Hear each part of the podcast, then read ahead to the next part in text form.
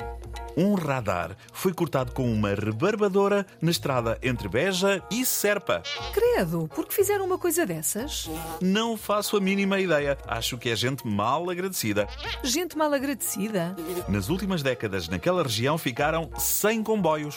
Viram as estradas encherem-se de buracos. Ficaram sem serviços de saúde. Têm escolas degradadas a precisar de obras há anos.